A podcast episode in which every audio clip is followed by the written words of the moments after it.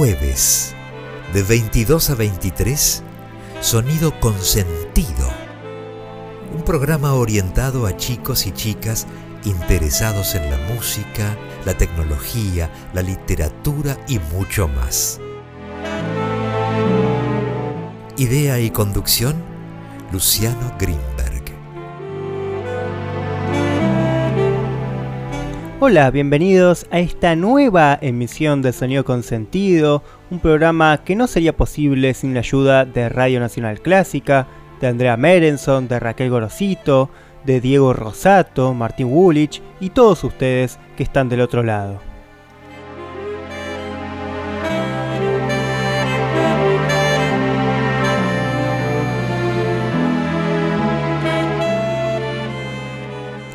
Hola, bienvenidos a una nueva emisión de Sonido con Sentido aquí por Radio Nacional Clásica. Un jueves más, una noche más que hablamos por aquí, nos hablamos por aquí. El día de hoy tenemos un programa al cual no le voy a poner adjetivos el día de hoy porque me parece que es preferible que lo hagan ustedes, que voy a adjetivar yo que soy el que lo hago. Y vamos a hablar justamente de un músico que es inadjetable o inadjetivable o inobjetable, porque las tres cosas es Dave Brubeck, el músico que vamos a tener el día de hoy, presente en su música, obviamente, y que vamos a estar teniendo como protagonista porque muchos lo conocerán por su faceta en el mundo del jazz, por sus cuartetos, por sus octetos, por sus estándares de jazz. Otros quizás lo conocen por cuestiones más clásicas, por más de que es mucho más desconocida esa faceta, que también vamos a explorar obviamente aquí en Radio Nacional Clásica. Y otros no lo conocen directamente a Dave Brubeck y no tienen ni idea de por qué estoy diciendo que no es adjetivable.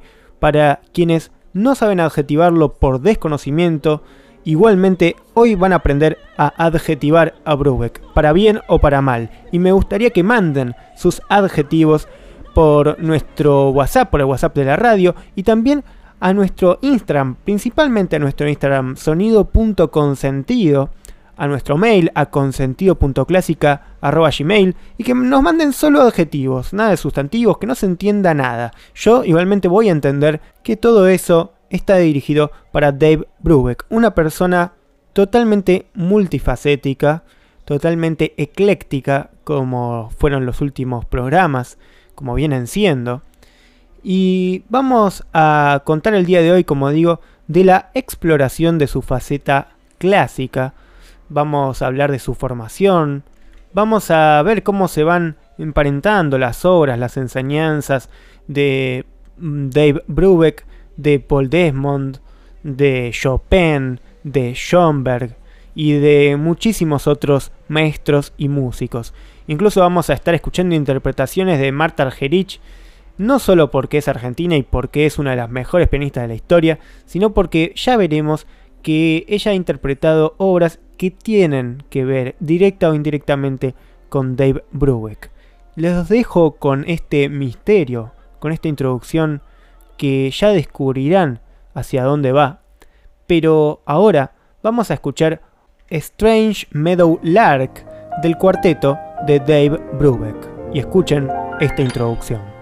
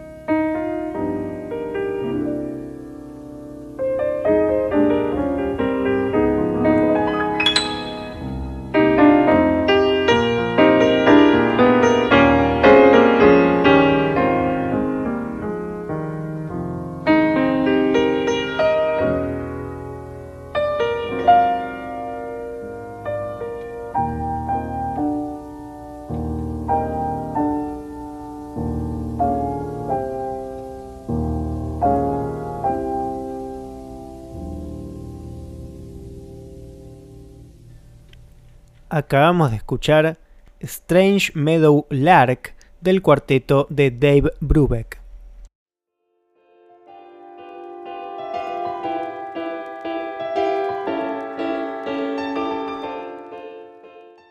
Sonido Consentido los invita a escribirles a través de su mail consentido.clásica.gmail.com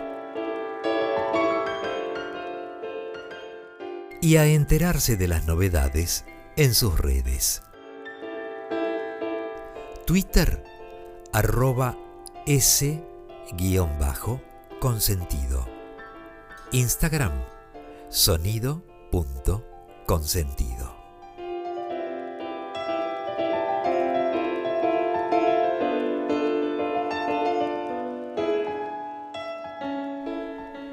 Bueno, con respecto a lo que decíamos al comienzo de este programa, Sonido Consentido, aquí por Radio Nacional Clásica, acerca de cómo adjetivamos a Dave Brubeck, a su forma de tocar, a su forma de componer, a su forma de entender la música. Y para quien se haya metido recién en el programa, le recuerdo que Dave Brubeck fue una auténtica leyenda del jazz, que consiguió su éxito, bueno, a base de trabajar sin parar, casi hasta su muerte en 2012, el día antes de cumplir 92 años. Y creo que realmente es merecedor de no tener ningún adjetivo, de llamarse músico a secas. Porque me parece que en este caso adjetivarlo es enjaularlo y por eso prefiero tratarlo simplemente, o no tan simplemente, de músico.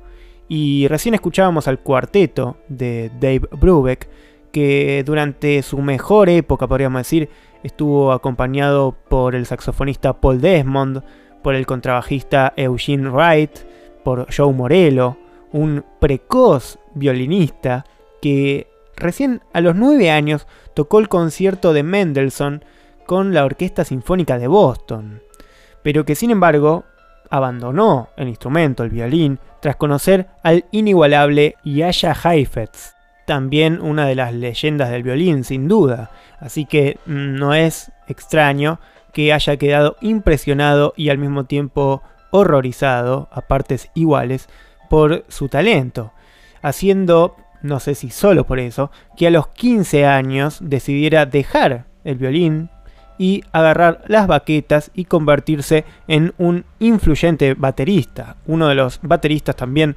más reconocidos dentro del jazz y especialmente por su trabajo con el cuarteto de Dave Brubeck.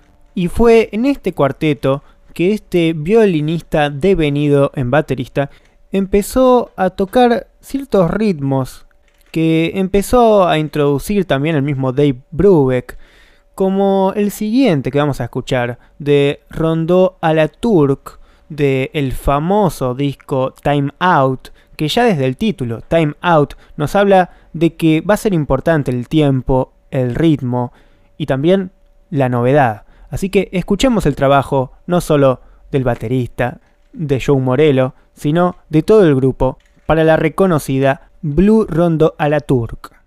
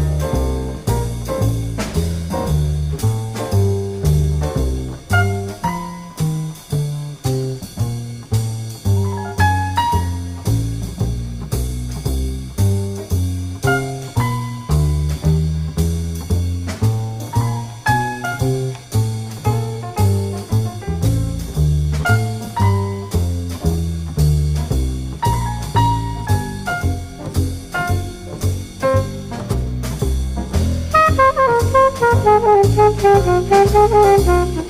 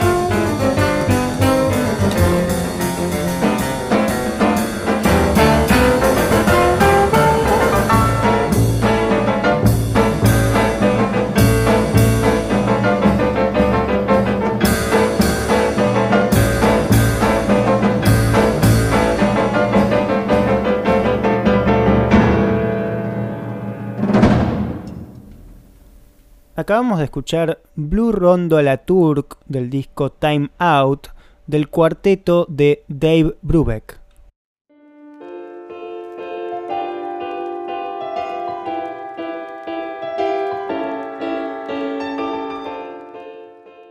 Sonido Consentido los invita a escribirles a través de su mail consentido.clásica.gmail.com y a enterarse de las novedades en sus redes. Twitter, arroba s-consentido. Instagram, sonido.consentido.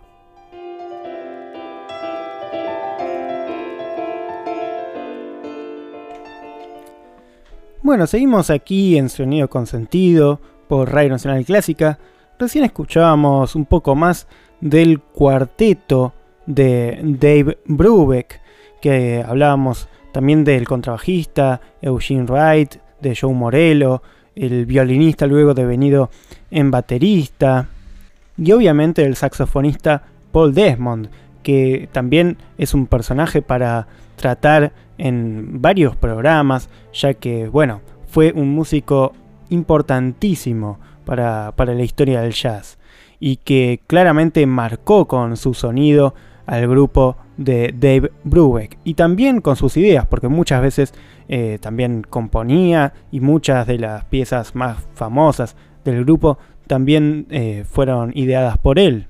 Y como venimos viendo, hay cuestiones más que nada rítmicas en la música de Brubeck que son realmente muy novedosas. Con la formación esta del cuarteto, Brubeck dio la vuelta al mundo literalmente, con giras larguísimas y durísimas en las que daba decenas de conciertos en muy poco tiempo, y la música que a su vez él iba descubriendo en los países donde tocaba fueron una de las muchas influencias que le llevaron a usar en sus composiciones elementos rítmicos muy novedosos, como digo, para el jazz, y que abrieron a este género un camino más para explorar. Por eso recién escuchábamos eh, Blue Rondo a la Turk, en donde esto está muy muy evidenciado, esta búsqueda por nuevos ritmos. Y lejos de dejar extrañados a sus oyentes con estas novedades rítmicas, supuso esto una explosión en la popularidad de los músicos, en una época en la que el jazz había perdido mucho terreno en el mercado. Es decir, que esto es realmente muy inusual para la época. Time Out, el álbum que recién escuchábamos y en el que empezaron a jugar con estas ideas, se convirtió en el primer disco de jazz en superar el millón de copias vendidas. Es decir, que el cuarteto de Dave Brubeck estaba vendiendo más de un millón de copias físicas del disco, con invenciones totalmente novedosas para el género del jazz, mezclas rítmicas con músicas folclóricas de otros países, con influencias clásicas, y todo eso hizo que realmente sea una explosión para una nueva búsqueda dentro del género.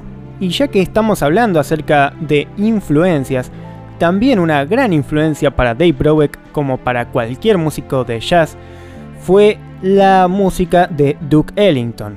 Como la mayoría de los músicos de jazz amaban su música.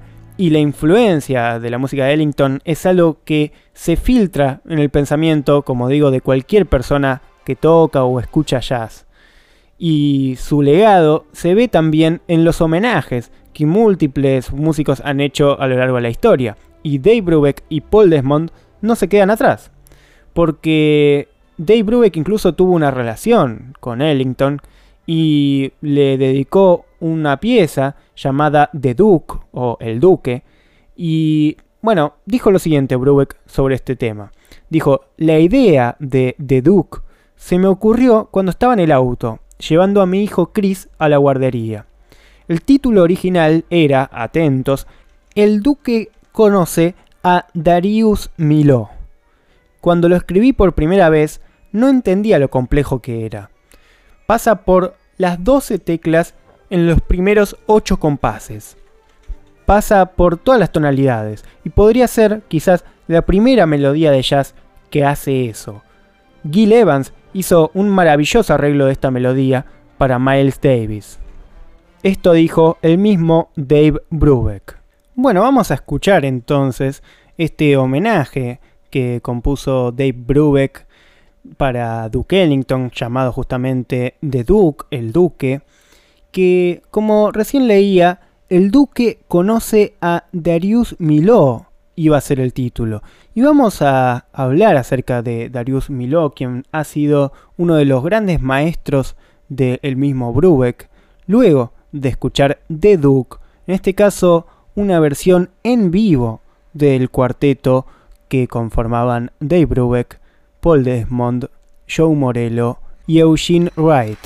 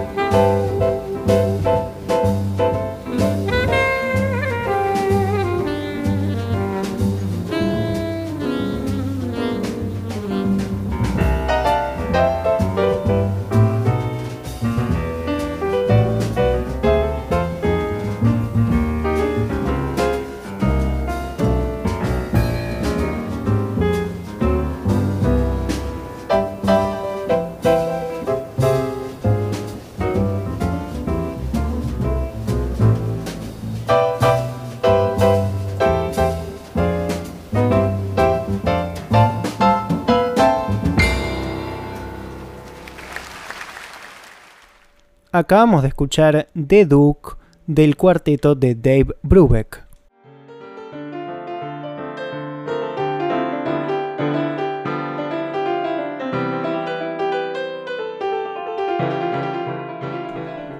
Bueno, seguimos aquí en Sonido Consentido, en vivo por Radio Nacional Clásica. Una noche de jueves más, o si están escuchando por Spotify, cualquier otro día, cualquier otro horario, cualquier otro mes y año, por más de que rime y todo. Vamos a seguir ahora hablando de Dave Brubeck, este gran músico de... Nada más, no voy a añadir nada más, no voy a adjetivar ni enjaular a Dave Brubeck en ninguna categoría, ya que como vemos hoy, tiene muchísimo de jazz, de clásico y de lo que fue recopilando y fue aprendiendo en sus giras con la música de distintos países y que eso ha sido lo suficientemente dúctil como para ir sumando a su propio estilo, lo cual es realmente rescatable tener esa capacidad absorbente del folclore de distintos países del mundo. Y antes, antes de continuar con la vida de Dave Brubeck y contarles por qué la pieza que acabamos de escuchar de Duke se iba a llamar El Duque conoce a Darius Miló, vamos a hablar de quién es Miló, de por qué importa en la vida de Brubeck. Pero antes quiero que escuchemos este arreglo que nombró Brubeck hablando de, de Duke, que fue hecho por Gil Evans, un gran músico, arreglador, en este caso también dirige la orquesta, y que hizo también para Miles Davis, para un disco de Miles Davis. Y me parece que es importante escucharlo luego de haber escuchado esta versión original de The Duke, para entender el valor del arreglo y para entender por qué al mismo Brubeck le llamó la atención y bueno, y valora tanto esta versión. Así que escuchemos este arreglo de The Duke.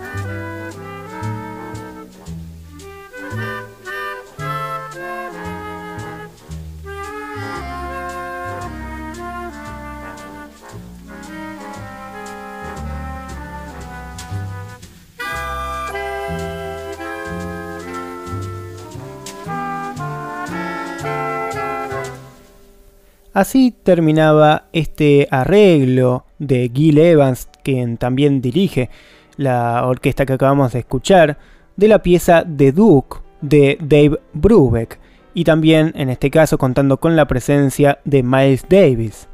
Bueno, ahora sí, volviendo un poco con la biografía y bueno, obviamente enlazándola con la música de Brubeck, es importante destacar que él siempre tuvo mucho contacto con la música clásica, en particular por la influencia de su familia, que estaba rodeada de este tipo de música, con una madre pianista, quien estudió con grandes maestros, con un hermano mayor, Howard, dedicado también a la composición. Y de hecho, el propio Dave Brubeck se matriculó en el Mills College de Oakland para estudiar con Darius Milhaud, quien iba a ser parte del título de la pieza que acabamos de escuchar, así que alguna importancia tenía para la vida del mismísimo Dave Brubeck. Y es que, para quien lo conoce, sabrá que Darius Milhaud es un compositor muy muy conocido, también conocido por ser un ecléctico, y que incorporaba en su música muchísimos elementos. Básicamente los elementos que le llamaban la atención los incorporaba a su estilo. Y esto va desde avanzadas teorías armónicas europeas como el atonalismo, el, politonalismo y ritmos folclóricos brasileños, el jazz. E incluso Miló fue una de las primeras personalidades de prestigio en la música clásica que dijo en voz alta lo mucho que disfrutaba y respetaba el jazz. Y esto no es poco, porque pensemos que en la época era realmente mala palabra hablar del jazz eh, siendo parte del ámbito de la música clásica. Y bueno, a día de hoy eso ha bajado un poco y por eso en Radio Nacional Clásica podemos hablar un poco de esta mezcla. Y gracias a eso y a ustedes que nos permiten hacer programas así. Pero Miló, además, fue pionero en mezclar el lenguaje de este nuevo género del jazz con la música clásica.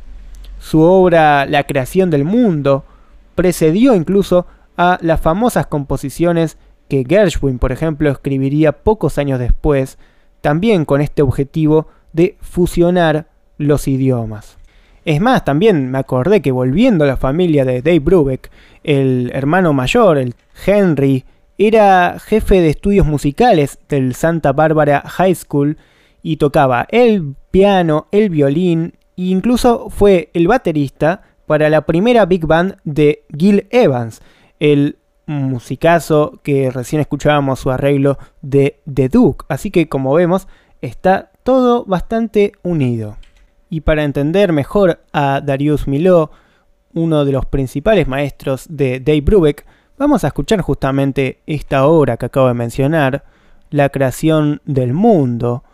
Vamos a escuchar no toda la obra porque es larga, pero les recomiendo escucharla entera.